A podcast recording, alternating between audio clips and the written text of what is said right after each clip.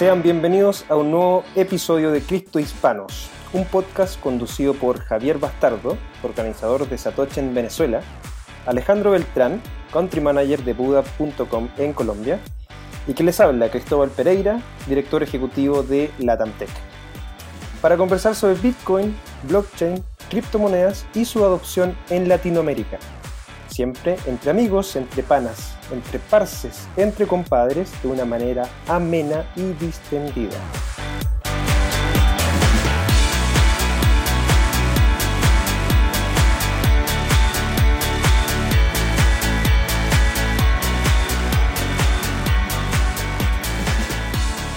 Hola amigos, bienvenidos a un nuevo episodio de Cripto Hispanos, un espacio para hablar sobre criptomonedas, sobre su tecnología, hablando entre panas, entre parceros, entre compadres.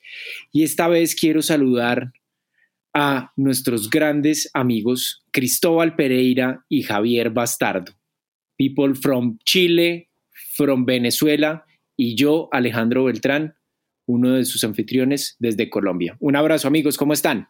Epa, ¿cómo estás, Alejo? Muy bien, ¿y tú? Bien, ¿cómo vieron? ¿Por qué ese tono inglés? ¿Me puedes, por favor, explicar eh, esa introducción en inglés? Eh, no, eh, haciendo una, una, gran introducción en, diferentes idiomas para que la gente ah. se sienta identificada. Yo, ya pensé que te sentías famoso por haber sido entrevistado por, por Peter McCormack. No, ya quién es el BFF de Peter McCormack es Don Javi Bastardo. Don Javi, ¿cómo estás? Bueno, ya, my English es horrible, así que vamos a hacer el mío en español. El mío también es asqueroso, pero bueno. ¿Cómo van, amigos? Yo excelente, todo bien. Excelente. Acá en Chile, excelente. Eh, ya planificando lo que será el Blockchain Summit de Panamá un par de semanas más, así que, así que a full, pero, pero bien, bien, súper contento de estar de nuevo en este episodio con ustedes, mis amigos. Súper, Cristo, cuéntanos un poquito, eh, hagamos recapitulación del episodio anterior, cuéntanos qué pasó en el episodio. Sí, mira, estuvimos hablando sobre, sobre privacidad, un tema que, siempre ha estado latente, ¿cierto?, en, en todo el ecosistema, principalmente hablamos de términos yo te diría tantos filosóficos como también conceptuales de lo que significa la privacidad para cada uno de nosotros, algunas experiencias también que hemos vivido en ese, en ese aspecto. Eh, hablamos también un poco sobre lo que significa privacidad en el entorno digital en el cual nos encontramos y bueno, y ahí hicimos el match después hacia lo que Bitcoin y, blockchain y toda esta tecnología nos permite también eh, poder sobre todo hacer control de nuestra identidad, y sobre todo el control de nuestras finanzas. Así que estuvo un eh, muy buen episodio, creo que, que, llegamos a una, buena conversación, así que eh, estuvo muy bueno. Para los que no lo han escuchado, lo invito a que lo escuchen el episodio número 6. Excelente, Cristo, muy muy debatido ese capítulo, ojalá lo puedan repetir quienes ya lo oyeron, quienes no, una gran oportunidad para poder oírlo. Y el señor Javi Bastardo nos va a hacer la introducción a la temática del día. Cuéntanos, Javi, qué va a pasar hoy en nuestro episodio número 7. Bueno, en este séptimo episodio vamos a hablar sobre un tema que eligieron nuestro, nuestra audiencia, nuestros seguidores en redes sociales, que es las remesas, que es algo que es transversal al uso de las criptomonedas en toda la región Creo que va a ser útil para que escuchen la experiencia en tres países diferentes y cómo lo vemos nosotros que estamos relacionados con este ecosistema, pues porque nos conocemos nosotros entre los tres y conocemos a otras personas que también están relacionados. Y también un poco retomar la conversación sobre la criptonación que como dijo Cristo Alejandro fue entrevistado en el podcast de Peter McCormack. A mí él también me entrevistó y entonces hablamos sobre este mismo tema. Y bueno, para darle un poco más de sazón en español puedo hablar mucho mejor. Y ese va a ser nuestro séptimo episodio de Cripto Hispano sobre remesas y criptonación. Ver ahí si en Venezuela realmente eso sucede, qué sería lo que debería tener un país para llamarse criptonación. E incluso me parece a mí que sería interesante dejar qué es lo que nosotros creemos que sería una criptonación como tal. Super Javi, me parece que hoy va a haber una amplia discusión alrededor de qué es una criptonación y pues esperemos que a todos nuestros oyentes les agrade este nuevo capítulo. Les recordamos que este episodio es traído a ustedes gracias a nuestros sponsors Local Cryptos, Buda.com, Satoshi en Venezuela y Latamtech. Bueno, eh, para dar inicio a este episodio, ya a la primera parte de, lo que vamos a hablar, un muy buen eh, resumen de lo, que, de lo que ya dijo Javi.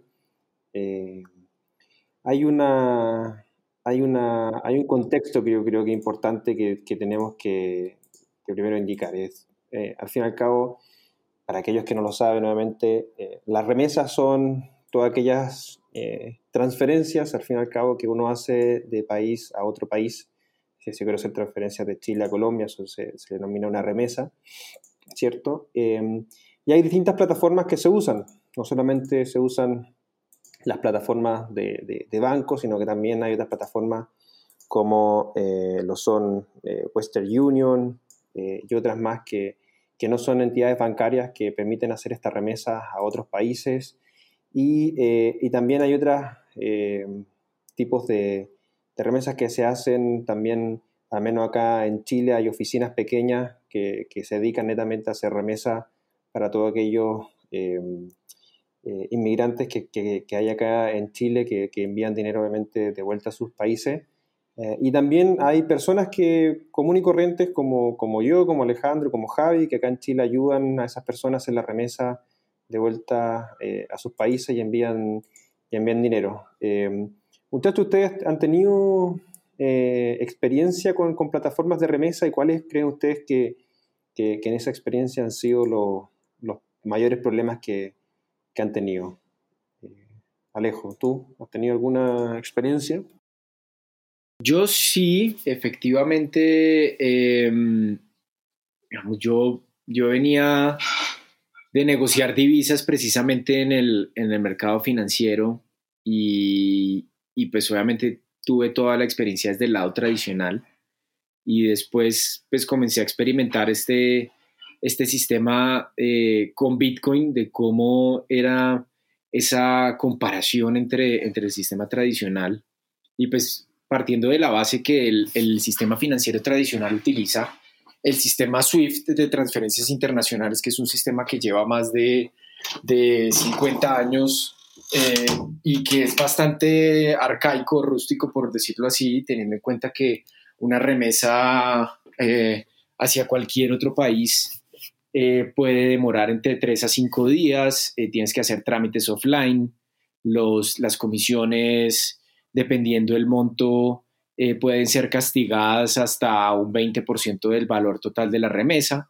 Y mm, entonces el sistema SWIFT pues, ha tenido varios retos alrededor de, esa transformación digital y, cómo podemos integrar fácilmente el hecho de, enviar una remesa eh, de forma rápida. Y parte de eso es, oiga, Bitcoin, Bitcoin revolucionó independientemente que al sistema financiero le guste o no, pues revolucionó esa forma de cómo transferir dinero entre personas sin necesidad de un intermediario a cualquier lado del mundo. El quien tenga la conectividad y quien tenga internet puede enviarlo y pues su remesa puede demorar hasta 10 minutos en ser, em, eh, en ser ejecutada directamente a su destinatario. Y cuando probé el, el, sistema enviándole a, a mi hermano unos bitcoins, porque pues la verdad hermano vive en Estados Unidos, eh, fue bastante rápido.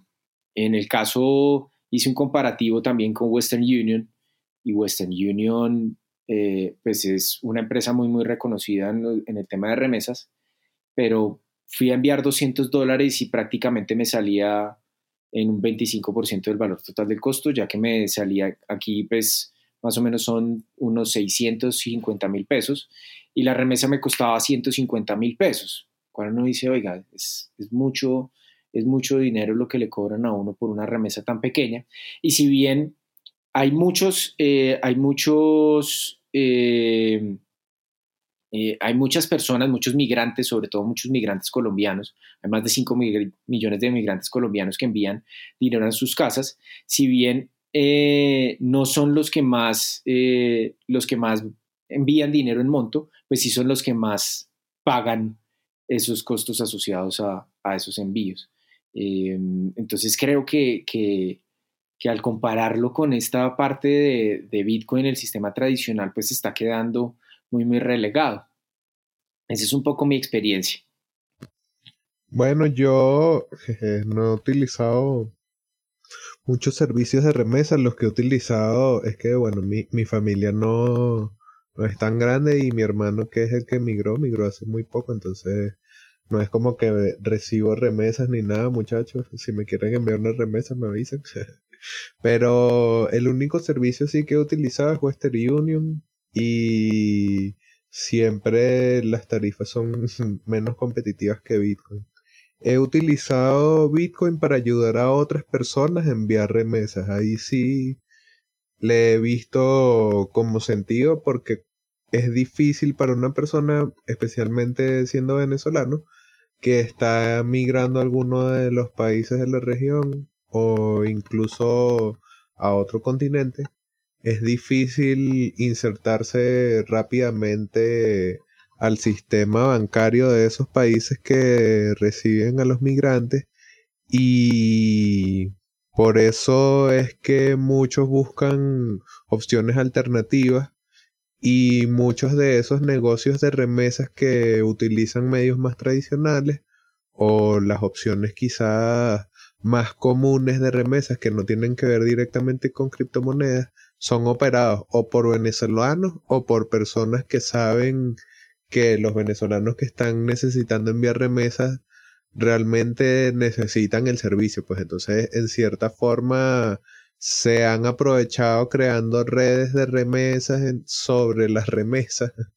Entonces ha hecho que sea una pérdida para el trabajador venezolano que está afuera echándole ahí un camión tratando de enviar dinero para la gente que está acá bueno, ha terminado siendo problemático utilizar estos vehículos más tradicionales. Entonces, por ahí, en mi experiencia personal, directamente con remesas, no, yo la verdad es que servicios tradicionales los he evitado generalmente, PayPal, Western Union, que lo he utilizado, pero igual lo evito, etcétera, todos esos son menos competitivos y menos sencillos de utilizar que de lo que resulta enviar Bitcoin P2P como ya hemos hablado en alguna otra ocasión, directo monedero a monedero, wallet a wallet, o utilizando plataformas de intercambio P2P en donde la persona que recibe puede pasar directamente a fiat si es que eso es lo que le interesa, por ejemplo.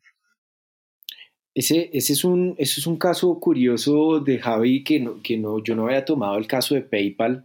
El caso del PayPal prometía ser un gran sustituto del sistema SWIFT porque realmente eh, después de, esa etapa PayPal se convirtió como en un, eh, eh, en un, gran, en un gran sistema de transferencias y, de fácil, y de fácil acceso.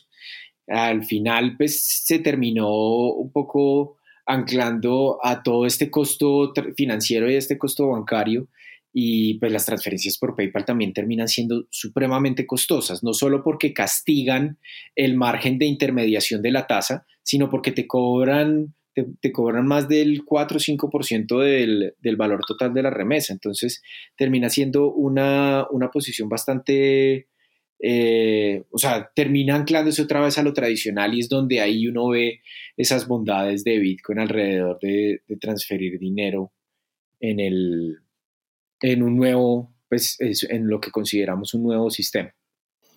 No sé si ustedes sabían, muchachos, pero algunos datos que también son interesantes de, revisar es que existen más de 250 millones de, migrantes a nivel eh, global, o sea, personas que obviamente salen de su, de su país hacia otro por distintas razones.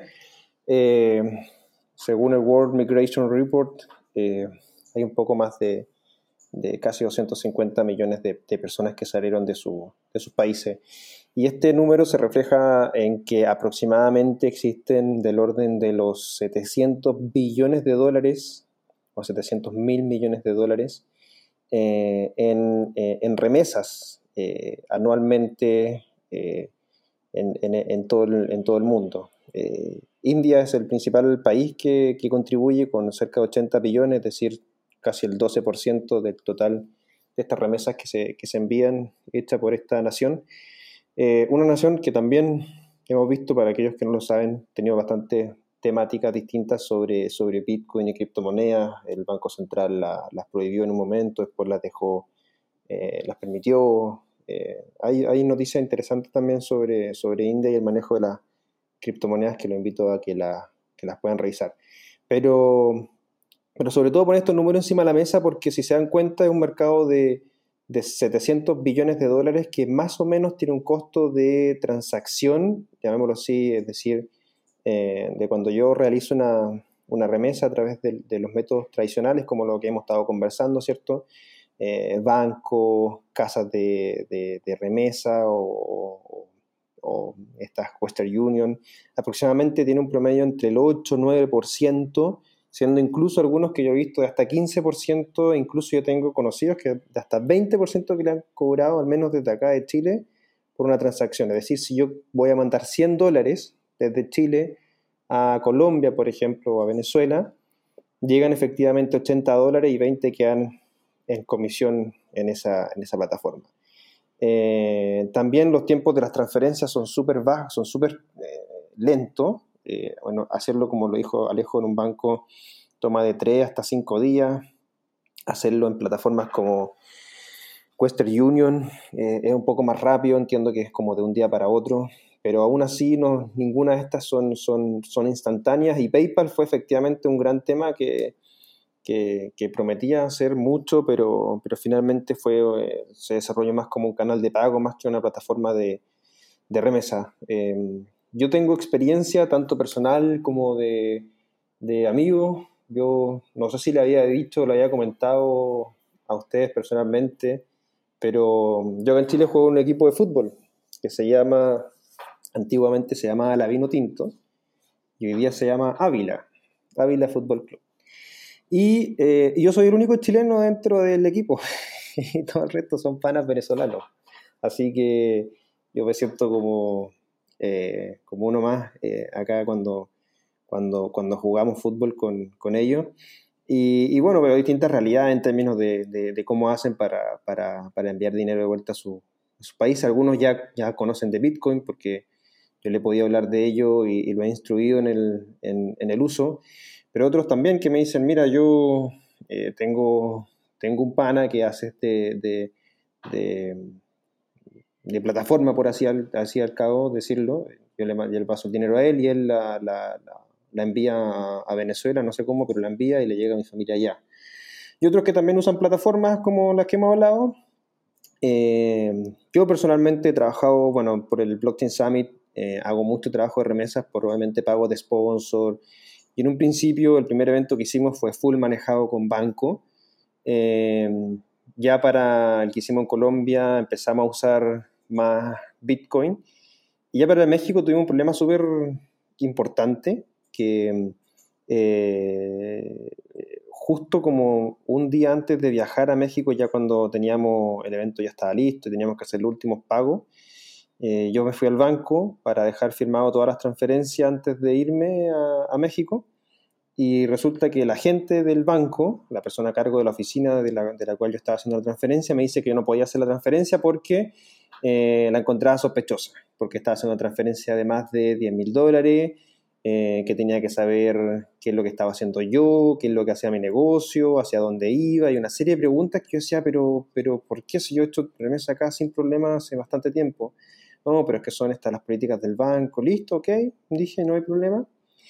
Voy a cerrar la cuenta en el banco y yo por dentro decía, ok, listo, este es el llamado a atención para decirme esto no, no funciona en estos métodos tradicionales, así que me fui 100% a Bitcoin y usando Bitcoin con una persona allá en, en, México que, no, que me ayudó a hacer la liquidez, eh, mandé todas las remesas por Bitcoin sin problema. Usando eh, Buda en, en, Chile, compré Bitcoin y después lo envié obviamente a la wallet de la otra persona en México y en México tenía el dinero eh, instantáneamente un día para otro sin grandes fees y sin tantos problemas como los que les comenté que tuve en el banco. Y otra experiencia también es la de mi, la persona que nos apoya en, en mi casa, que es colombiana, y que también hace remesas a su, a su casa. Y, vivimos, vive lo mismo que, que, que, digo yo. He tratado de, de, de, hablarle de Bitcoin y eso, pero se le hace un poco más difícil, sobre todo a su familia que está allá en, en Colombia, de recibirlo y poder liquidarlo. Eh, pero eso, eso es un poco la experiencia que quería compartir con, con usted, algunos números relevantes para que también vayan sacando eh, datos e información sobre lo que existe. No es un mercado pequeño, de hecho, eh, uno de los mayores también puentes de remesas son lo que se hace en Estados Unidos y México, que si no me equivoco, eh, son cerca de 40 billones al año, solo entre Estados Unidos y México. 40 billones de dólares al año. Es, eh, es el canal de remesa más grande del mundo. Y, hay muchos que están tratando ahí de hacer eh, proyectos basados en cripto también para, facilitar ese, canal de, remesa.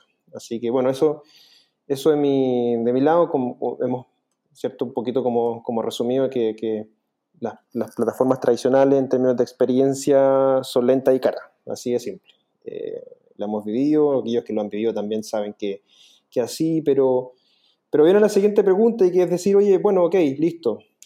Hablamos de las plataformas tradicionales, hablamos de, lo que, de cómo funcionan eh, estas plataformas, hablamos también, ¿cierto? Ahí Javi y Alejo hablaron un poco de, de su experiencia también de usar, de usar Bitcoin o criptomonedas para, para suplir este mal manejo de las plataformas tradicionales, pero, pero realmente ustedes creen que puede ser solucionable con, con las criptomonedas eh, en sí, Javi, ¿tú crees que, realmente este, este, este, servicio, por así decirlo, es 100% solucionable con, con criptomonedas?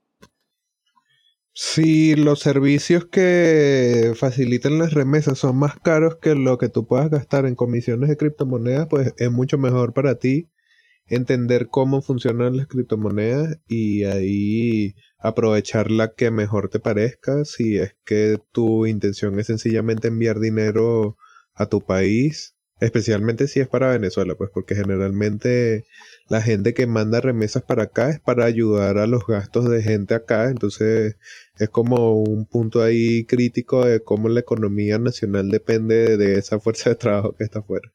Y creo que si tú ves que es más competitivo este tipo de herramientas, pues lo mejor que puedes hacer es aprender cómo utilizarlos y bueno, aprovecharla porque el contexto no está como para que tú pagues extra o para que te arriesgues a que te bloqueen una transferencia por ser venezolano, que es lo que podría pasar con servicios como PayPal o TransferWise, que fue uno de los que nos excluyó, porque también hay que tener en cuenta que están las sanciones económicas del gobierno de Donald Trump, que si bien están enfocadas en asfixiar al régimen de Maduro, pues también han tenido consecuencias en la economía más íntima de los ciudadanos, pues. Entonces esos efectos se han dejado sentir en servicios que son más tradicionales y quizás es por eso que las criptomonedas se están utilizando para remesas, aunque ahí habría que ver qué tan alto es el número de remesas que se están transando a través de Bitcoin, por ejemplo, que es el que más liquidez tiene y el que más presencia tiene en la economía venezolana.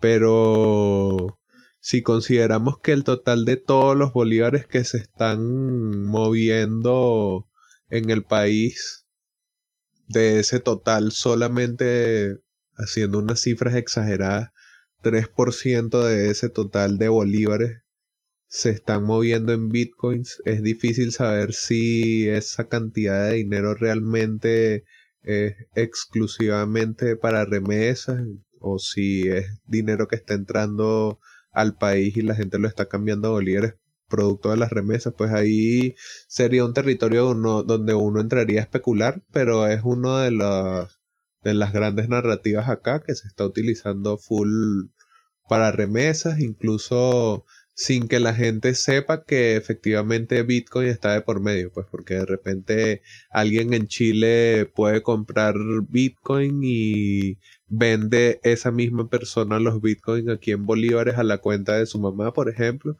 y su mamá nunca se enteró que ahí hubo de por medio Bitcoin, pero sí sucedió, pues. Entonces ahí eh, es una zona afortunadamente gris, creo que esto no es un algo malo el hecho de que uno no pueda saber qué es ese volumen, cómo se está moviendo y tal, porque si el gobierno puede ponerle control a eso, pues lo va a tratar de hacer, entonces menos mientras menos información haya sobre cómo se mueve, si realmente se usa y tal, mientras más espacio a que uno especule haya, pues me parece que es mejor para que este importante corredor económico, que si bien todavía no tiene una envergadura tan significativa, igual para que se mantenga que se quede ahí en gris.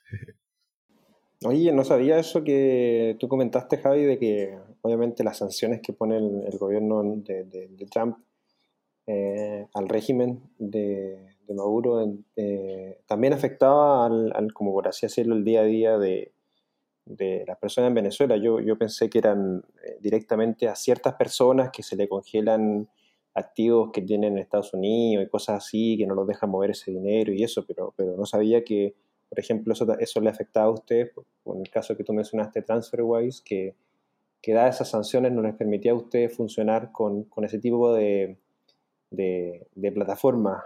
Eh, fue así como, ¿cuántas eh, plataformas como tradicionales dejaron de, operar, o, no sé si llamarlas tradicionales, pero al menos que funcionan como remesa, dejaron de funcionar en, Venezuela por este, por este castigo que les pone este, el gobierno de Trump? O sea, no son, todavía no son muchos, pero varios de los servicios te dan alertas, o sea, como que la cuenta es una cuenta especial y casas de cambio han cerrado cuentas de venezolanos eh, incluso se sabe de casos de venezolanos con cuentas de Uphold como suspendidas o en revisión. O sea, está ahí, además de TransferWise, está ahí ese constante peligro de que si las sanciones arrecian, pues obviamente cualquier empresa va a preferir mantener su negocio que atender el mercado venezolano, pues, o sea, y eso es normal, el capitalismo funciona así, pues, pero, o sea, a medida que se excluya a la gente de servicios, de procesadores de pago, etcétera, obviamente tener un dinero que es resistente a la censura se hace más interesante. Pues. De todas maneras, yo creo que dejemos, dejemos ahí eso porque hay, varias preguntas que, que podemos trabajar sobre lo que comentamos también de unos puntos de, de hablar de estas denominadas criptonación. Alejo, eh, de tu punto de vista, ¿son, son las criptomonedas eh, la solución para este problema que, que, tienen hoy día las personas en términos de, de, remesas que se quieren realizar? Pues sin lugar a duda, a mí me parece que hoy está funcionando. Mañana no sabremos, digamos, si haya un sustituto eh, eh, mucho más eficiente que las criptomonedas, pero efectivamente están funcionando y mucho mejor. Y básicamente lo, digo por dos aspectos.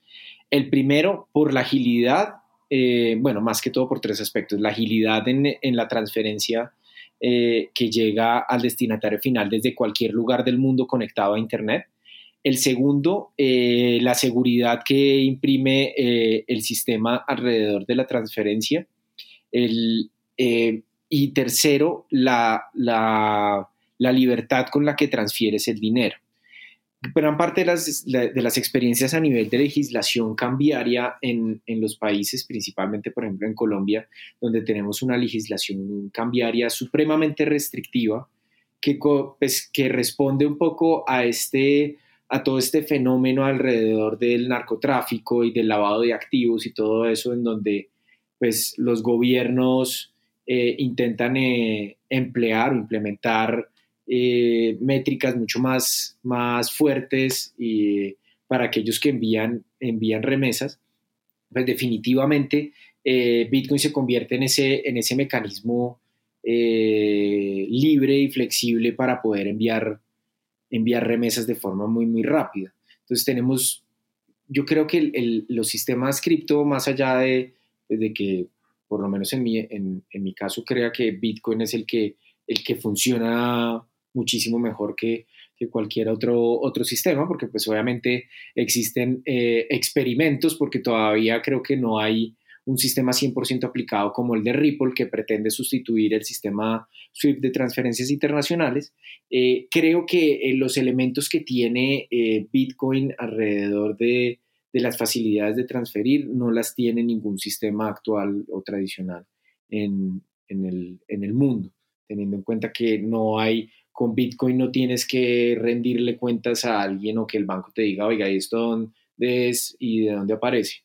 Hay una experiencia que, que tuvo una persona, una, una amiga mía, eh, que eh, ella eh, escribió un libro y pues recibió donaciones a través de Kickstarter. Ah, no, me de, de Indigo. Indigo creo que es la, la otra plataforma de crowdfunding.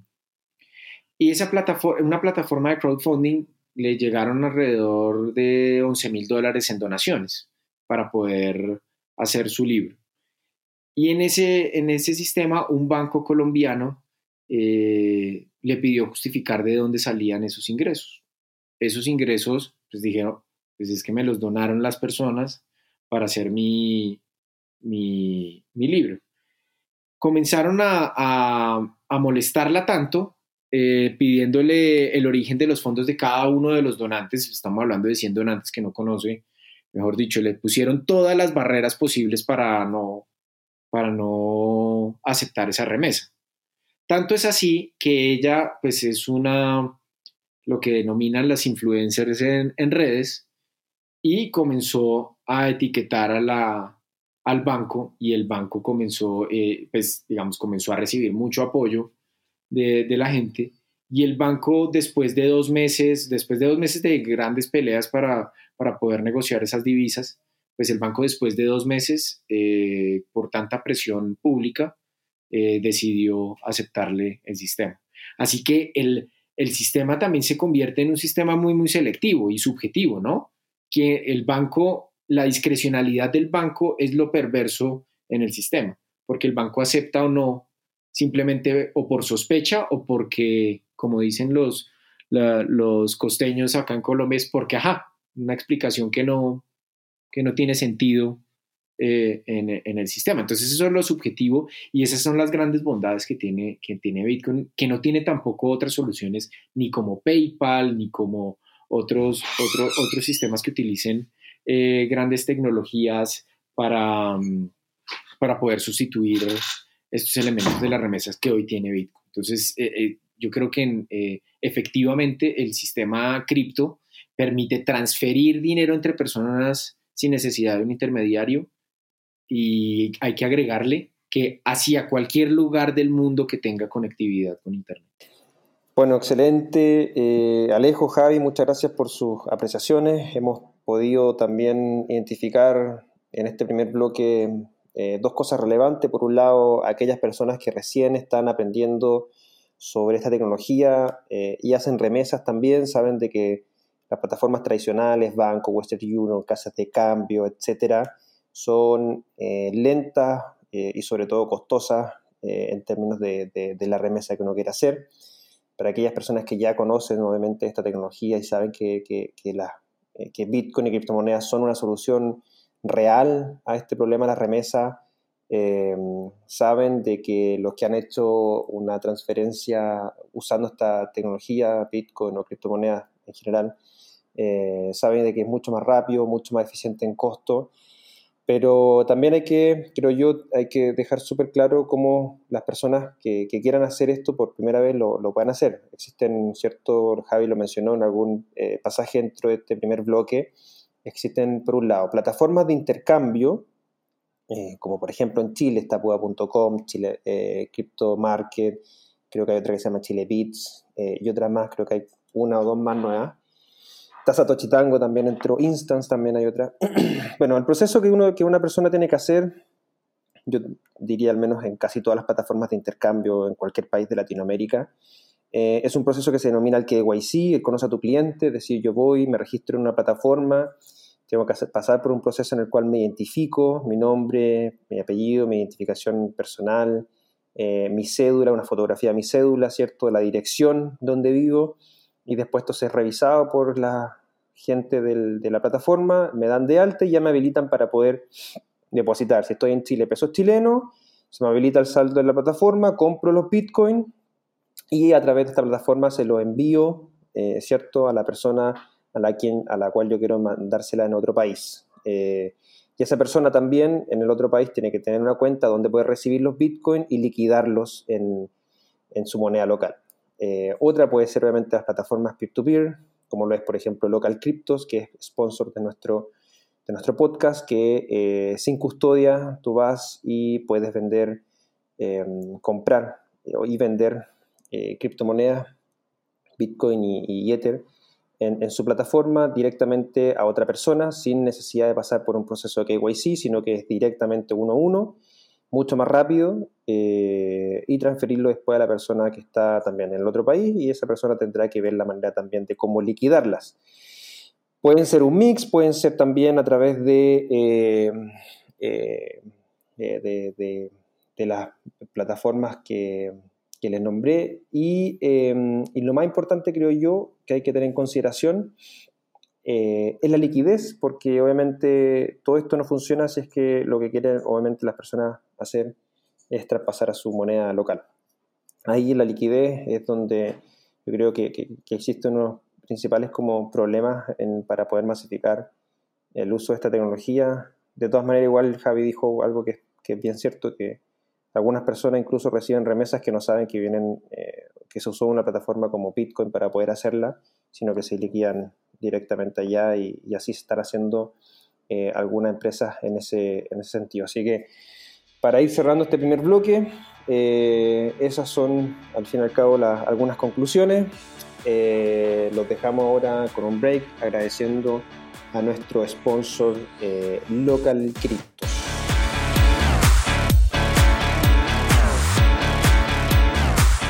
¿Quieres cambiar criptomonedas fácilmente en Latinoamérica sin ceder tus claves privadas, privacidad o libertad? Regístrate en Local Cryptos, el mercado de criptomonedas peer-to-peer sin custodia número uno. Tenemos una promoción especial para comprar y vender sin comisiones en tu primera transacción. Deben registrarse en www.localcryptos.com slash criptohispanos y empezar a intercambiar.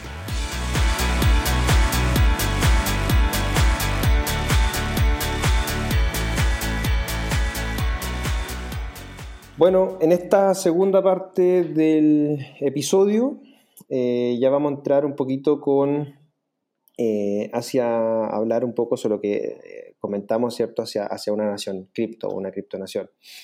antes de entrar como más detalle en eso, hay que también, creo yo, hacer mención sobre parte del uso de, de las criptomonedas para, para remesa, como lo terminé como un poco diciendo en el, en el bloque anterior, al final del bloque anterior, tiene que ver también con el ecosistema de, de, los países en, en, términos concretos, ¿cierto?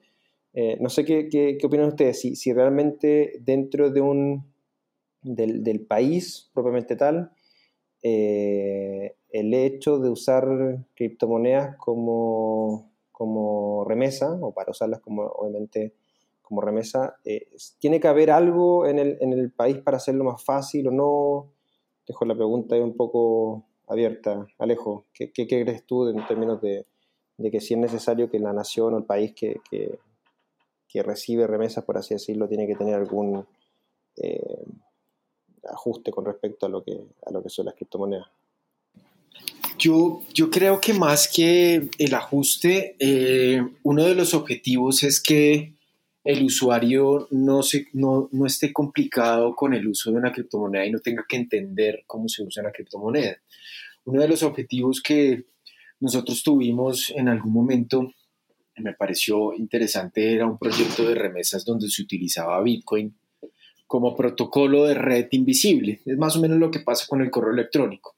En el correo electrónico muchas personas saben que funciona el correo electrónico, sabes que puedes transferir información eh, de forma digital en cuestión de segundos, pero muchas personas no saben cómo funciona, no saben que hay ese protocolo de red por debajo, ese SMTP, ese uTorrent, esos sistemas que por debajo funcionan y que nadie sabe cómo funcionan, pero que a, muchos de, no les interesa cómo funcionan, lo único que se les interesa es que funcionen.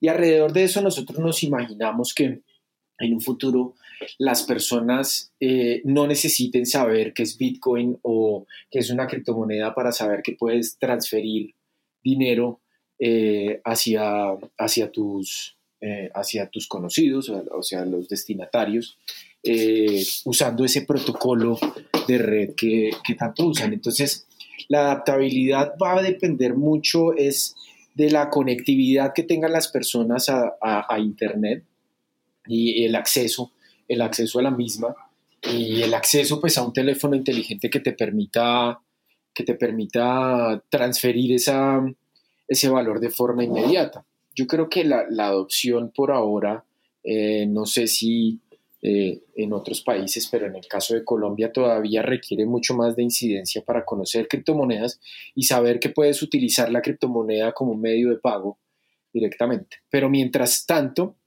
lo que sí puedes hacer es que Bitcoin se convierta en ese protocolo invisible que sabemos que funciona, que en muchos de los casos pues las personas no, van a saber cómo funcionan, pero que van a tener la confianza y la seguridad de usar algún servicio asociado para hacer llegar recursos a sus personas, a, sus familiares o, a, los destinatarios finales. Y más que todo en, economías como por ejemplo la de nosotros, donde 9, de cada 10 personas usa efectivo como medio de pago, los canales digitales son, son muy, muy, eh, todavía no son eh, masificados, pues efectivamente las, los sistemas digitales como, como Bitcoin, los sistemas digitales de transferencia, pues van, van a tener un mayor reto alrededor de la adopción, alrededor de la adquisición de teléfonos inteligentes que te permitan hacer esas transferencias. yo creo que es más, más que eh, la, incidencia, eh, yo creo que hay, hay dos temas que concluyo, un tema de infraestructura y un tema de eh, proporcionarle al usuario la menor fricción posible de entender o no qué es una criptomoneda desde lo técnico. Para mí ese va a ser uno de los grandes retos alrededor de, esa adopción para transferir dinero. Perfecto. Javi, ¿tú? Bueno, yo creo que, o sea, lo principal es que la gente tenga la posibilidad de enviar su dinero y ver cómo le funciona y si realmente es posible favorecer a la gente a la que le interesa favorecer, pues sea con el medio que sea. O sea, en eso uno tiene que ser bastante claro porque al final estamos hablando de dinero que sirve a los fines de la vida de alguien más. Pues generalmente cuando alguien envía remesa no lo está haciendo por el mero gusto de enviar un dinero, sino porque la gente que está recibiendo de verdad lo necesita. Pues entonces por ahí creo que no importa si es cripto, si es fiat, si es lo que sea, mientras el usuario realmente tenga un servicio que funcione, pues excelente. En el caso nuestro, lo que nos atañe, Bitcoin, las criptomonedas, bueno, Bitcoin en Venezuela particularmente, en Colombia también, es uno de los mercados P2P más líquidos que hay, entonces creo que por eso es que es interesante que más gente se interese, valga la redundancia, que más gente le meta el ojo a esto porque puede serle útil en determinado momento, pues, y por ahí este país que tiene dificultades económicas como tal, en donde la gente está buscando opciones que puedan serles útil, pues si esto es una realidad, si realmente la gente está utilizándolo, si puede realmente liquidar una remesa con facilidad solamente aprendiendo a utilizar las plataformas, las wallets y sabiendo cómo cambiar Bitcoin a bolívares, Bitcoin a pesos, Bitcoin a reais, no sé, donde sea que tú necesites el fiat, pues es útil entenderlo. No sé si eso puede ser una forma en la que la gente vaya haciendo una masa crítica para crear esta idea de la criptonación, pues a partir de un poco de la gente misma, pero por ahí puede ser que sea útil. Yo creo, pero yo creo, Javi, que en cuanto a la utilidad, digamos, a, esa parte de necesidad de transferir dinero, eh, a mi modo de ver, como yo lo veo, es las personas quieren tener eh, la, experiencia más sencilla y de menos fricción para entender cómo se utiliza. Más o menos lo que pasa con las tarjetas de débito crédito también. O sea, la gente eh, las utiliza pero la idea es generar la, mejor, la menor fricción posible y yo creo que esa es la gran necesidad del, del usuario, que pueda llegar rápido y pues es pensar un poco en ese, en ese uso y como lo que tú dices es muy cierto, independientemente que sea fiat, cripto o cualquier tipo de medio por el cual se transfiere, la idea es que sea eh, lo, menos, lo menos complicado eh, para poder transferir y que el instructivo prácticamente sea intuitivo. Y ahí es donde yo creo que las criptomonedas pueden jugar un rol invisible, un rol invisible para el usuario que es mucho más efectivo que lo que hoy conocemos en el sistema tradicional. Es verdad. Sí, sí, yo creo que lo que, lo que dicen ambos eh, es cierto. Creo, creo que Javi también tocaste un, un tema eh, importante que, que, es lo que también estamos conversando, ¿cierto? Em, al fin y al cabo, eh, creo que sería bueno partir de esta última parte con, qué es lo que cada uno opina en términos de, lo que es para él una, una, criptonación. Eh, voy, a, voy a partir brevemente solamente para, para comentar un par de ideas que al menos creo yo son necesarias para, para, para hablar de, esta denominada criptonación. De partida yo creo que criptonación no sé si existe, porque obviamente la lógica de esta tecnología es que no existen barreras geográficas, por ende estamos todos en, en, una sola nación, por así decirlo, ¿cierto? Estamos todos en un mismo eh, ecosistema donde por, por, por, bueno que es, eh, no tenemos estas denominadas barreras geográficas que al fin y al cabo lo que determinan estas barreras geográficas son estas fricciones que son las que vemos de los métodos tradicionales, de tener que estar eh, eh, necesitando de, dinero fiat en cada uno de los países porque cada uno tiene su, su, moneda local, eh, de, partida como, como, esa idea para ponerla encima. Pero, pero si nos acotamos en términos concretos de, decir, ok, vamos, vamos a hablar de, una nación en particular, que sea una criptonación, creo que para mí parte fundamental de lo que necesitaría una, nación para, denominarse una criptonación es por sobre todo que eh, la posibilidad de que las personas que ahí habitan o, conviven, ¿cierto?, tengan las nociones básicas de, lo que es Bitcoin y, las criptomonedas y en términos tan sencillos como no solamente escuchar de la, de la, tecnología, sino que también usarla en el sentido de tener su propia wallet, o sea, de partida tener su propio monedero digital donde almacenar su, sus llaves privadas para poder obviamente recibir su, su unidad económica de Bitcoin u otras criptomonedas.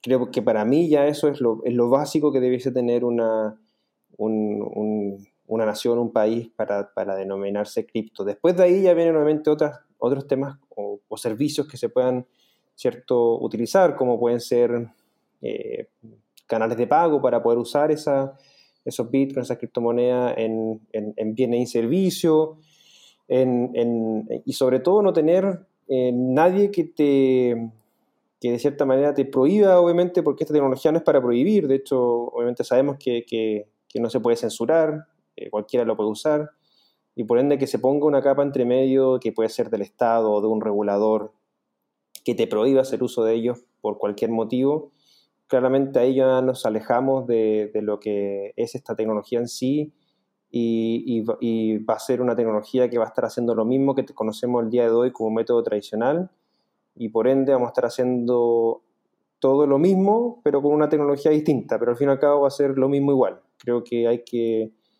trabajar en términos simples de, que exista de partida este conocimiento. Creo que lo que hacemos es parte de eso, de, llevar ese conocimiento a las personas.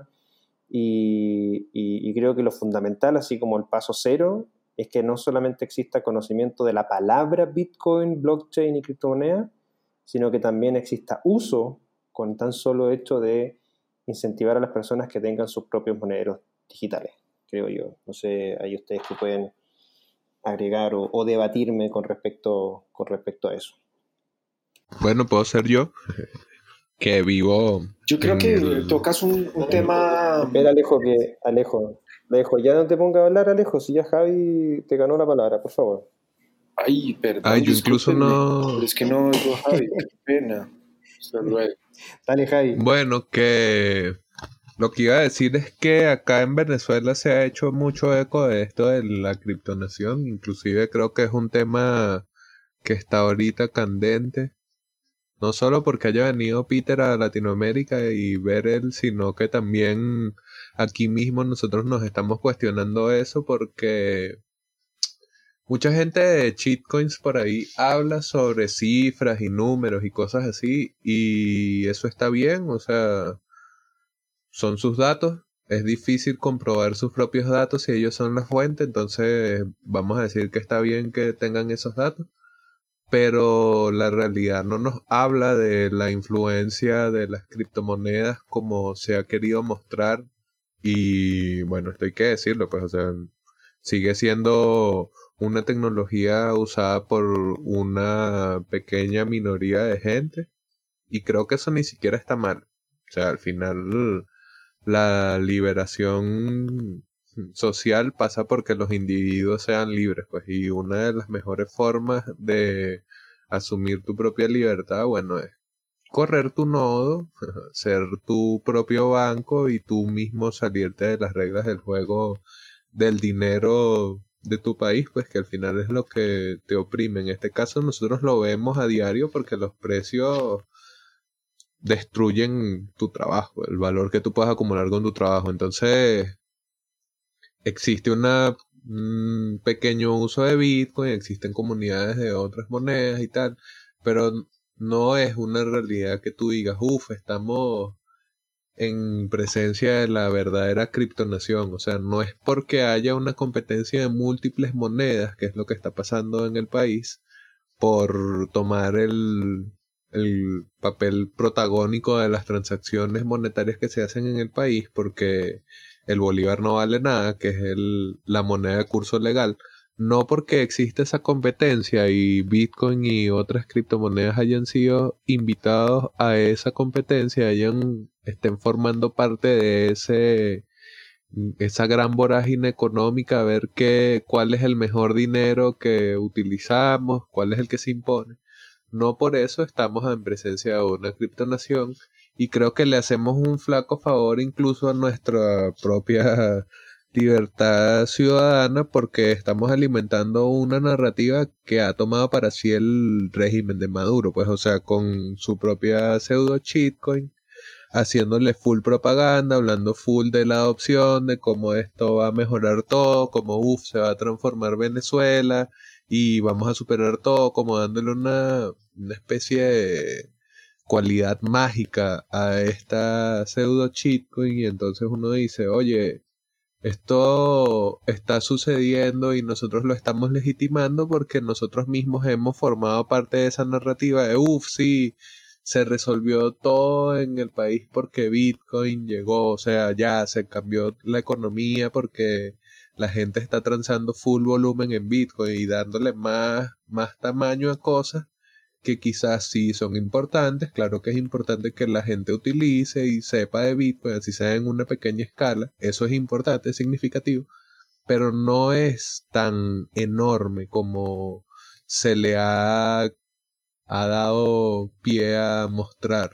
Y eso ha ayudado a, a, que otras cosas que no tienen absolutamente nada que ver con los valores que nosotros compartimos de la descentralización, de esto que yo he dicho varias veces de la libertad individual, porque cuando hablamos de privacidad también eso importa a los fines de la libertad individual y cómo uno conquista cambios sociales o cambios políticos si eso no existe. Entonces, es un flaco favor abogar por la criptonación, porque le damos legitimidad a esta narrativa chavistoide, y porque además una criptonación en el total sentido de la palabra e incluso en un sentido positivo en donde todos en todos los lugares puedes gastar en criptomonedas, en toda la gente recibe criptomonedas como medio de pago, bien por su trabajo, bien por las mercancías que vende, etcétera, abriría un inmenso compás de vigilancia para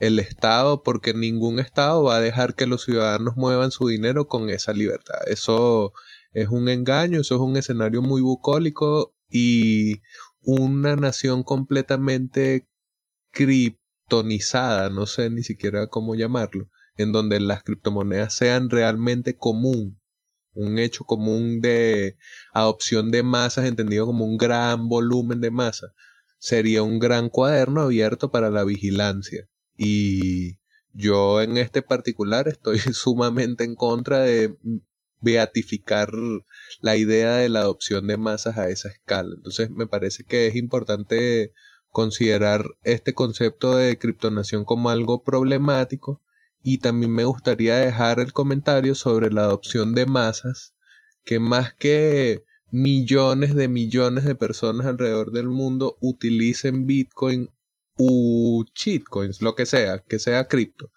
más que millones de millones de personas, es llegar a una masa crítica de personas que compartan estos valores de los que nosotros hemos venido hablando y puedan generar ese cambio que tanto se dice, descentralizar el poder, conquistas políticas, etc.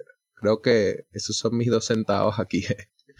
Genial. Alejo, de tu parte, ya te puedo dar la palabra, Alejo, así que no te quedes boteado.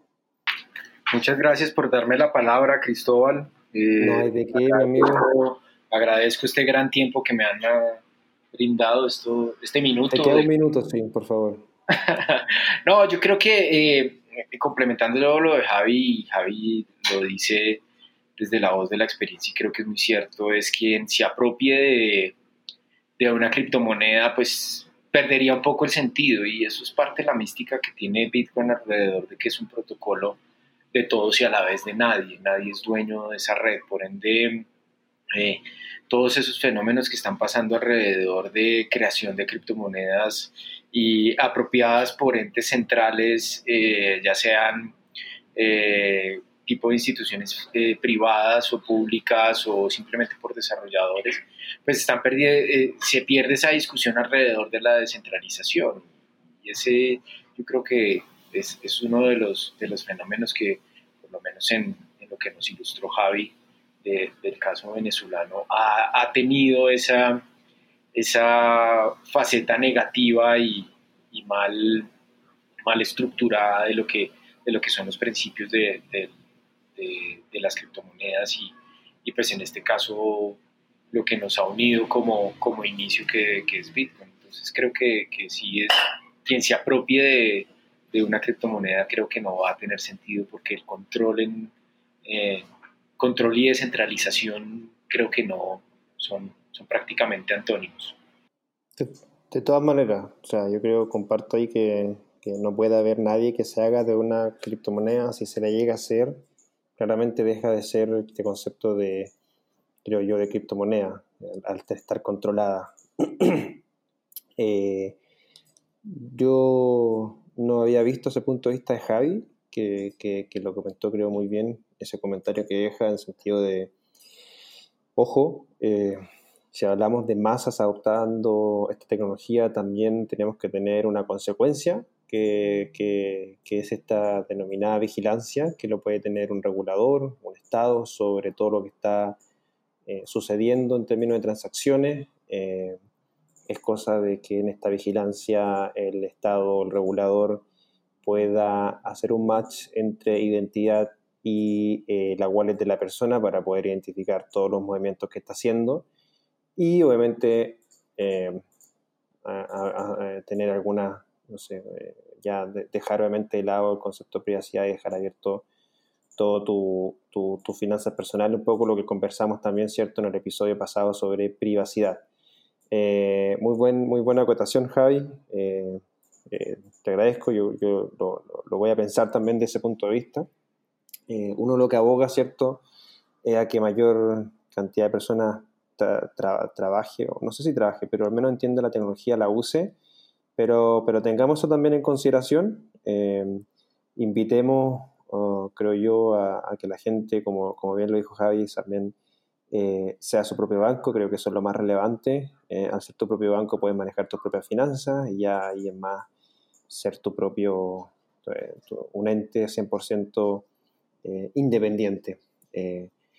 bueno muchachos, creo que eh, hacia un gran episodio, eh, terminando, ¿cierto? Concluyendo con que eh, aquellas personas que estén interesadas en usar Bitcoin u otras criptomonedas, así como Jai le llama a las otras criptomonedas shitcoins, hay otros que le dicen altcoins y otros le llaman criptomonedas en general.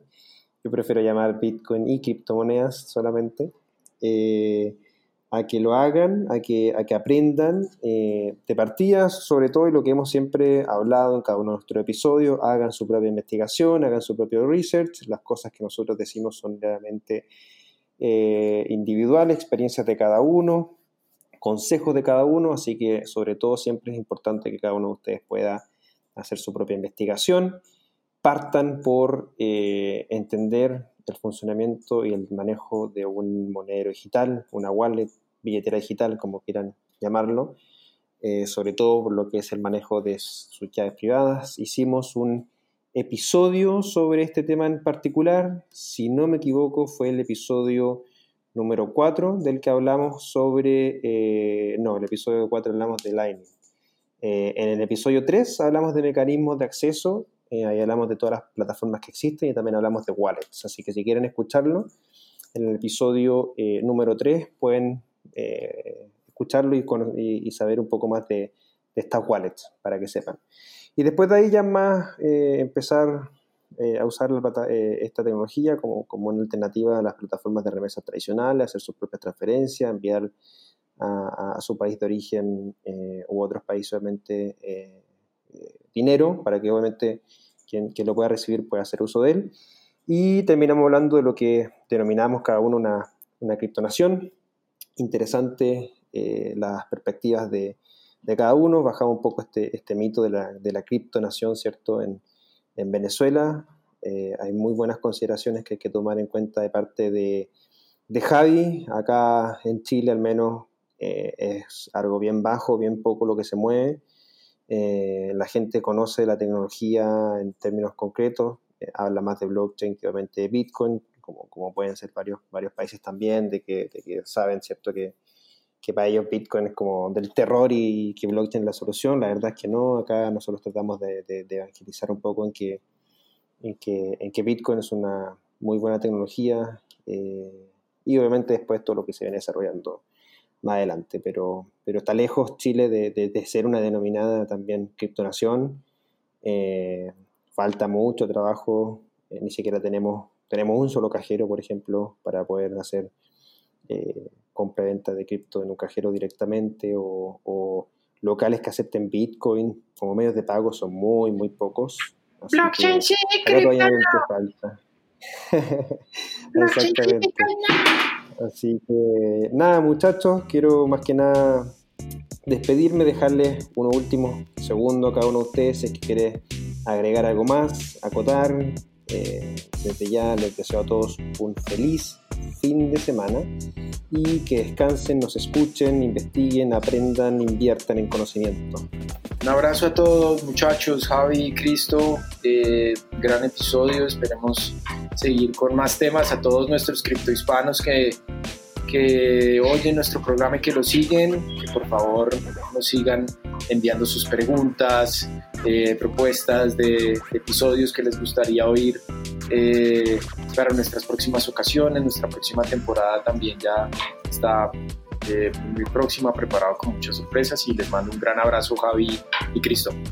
Muchachos, cuídense. Acuérdense que la criptonación puede ser algo bueno, pero puede ser también algo súper loquito. Y pórtense bien, pórtense bien. Así es, muchachos. Bueno, desearles a todos de nuevo un feliz fin de semana, un abrazo, mis parceros, mis compadres, mis panas. Y nos, no nos podemos ir sin antes despedirnos de nuestros auspiciadores que hacen posible este episodio de Cripto Hispanos. Hasta el próximo episodio, nos escuchamos. Muchas gracias a todos, que tengan feliz fin de semana. Les recordamos que este episodio fue traído a ustedes gracias a Local Cryptos, Buda.com, Satoshi en Venezuela y Latam Tech.